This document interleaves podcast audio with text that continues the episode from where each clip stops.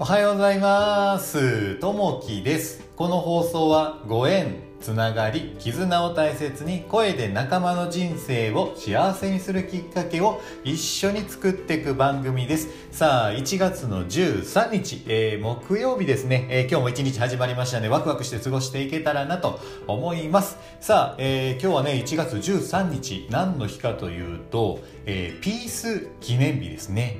えーこれはですね1946年、えー昭和21年のこの日ですねあのタバコのピースが売り出されたことを記念してあの愛煙家が制定した日ですね、えーその当時はこう値段は10本入りで7円。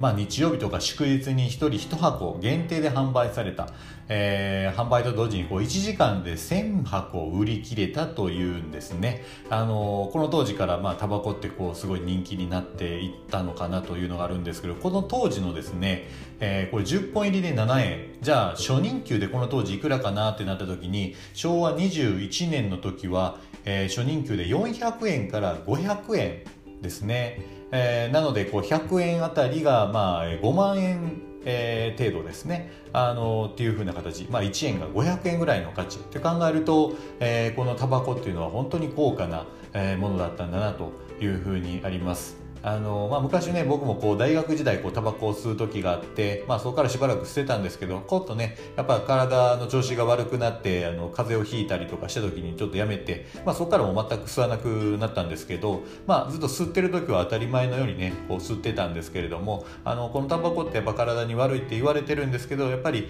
あのこれをね、えーずっと吸い続けてる方もいらっしゃるし、まあ、それがタバコがあるからこう生きがいとしてやってらっしゃる方もあのいらっしゃるかなと、まあ、その人自身がどう思ってそれに、え取り掛かるかというところにあると思いますんで、まあ、そういったね、えータバコのこう歴史があるというところになります。さあ、えー今日のね本題に入っていきたいなと思います。今日のお話は何かというと、えー睡眠の効果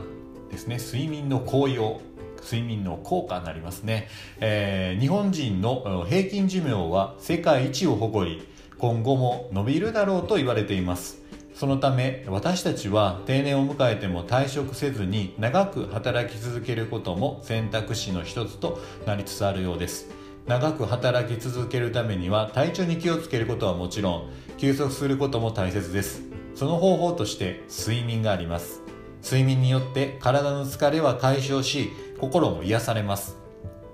良い睡眠のためには環境づくりも重要な要素の一つです。寝室や寝床の中の温度や湿度は体温調整の仕組みを通して寝つきや睡眠の深さに影響します。温度や湿度は季節に応じて眠りを邪魔しない範囲に保つことが基本です。心地よいと感じられる程度に調整すると良いようです。明るい光には目を覚ます作用があるため睡眠は照明を自分が不安な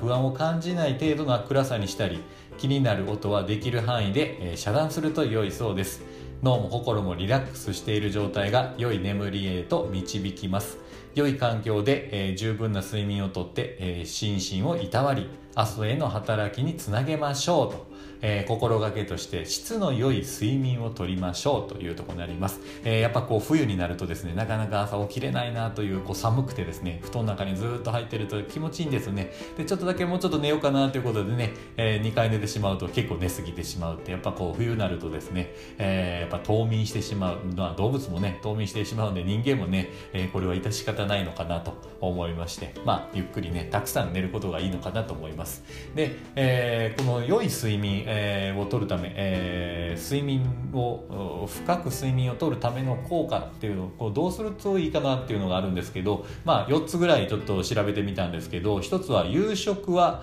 えー就寝、えー3時間前までに済ませるというところですね、え2つ目就寝、えー就寝3時間前までの過度な運動をえー習慣すると、まあ、あの就寝3時間前までに運動を、まあ、定期的にこうするというところですね、えー、3つ目入浴は1時間半から2時間前までにするというところですね、えー、4つ目、えー、就寝30分前からはスマホテレビを見ないというふうなところですね。この4番が全くこうできてないなと自分では思いますね、まあ、寝る前までギリギリまでこう携帯をこういじってたりとかするんでこれあかんなと思いながらですね、え、こうやってるんですけどなかなかそうするとねちょっと眠りにつくのがあの深くならないなというのがやっぱりね、え、感じます。テレビとかこう夜見ているとですねなかなかね次の日起きるのがこう、えー、遅くなったりとかしてしまうので、まあ、こういったところね、えー、スマホやったりテレビっていうのもちょっと遮断していくというふうなところもまあ、えー、良い睡眠をとるためにはいいのかなというふうに思います。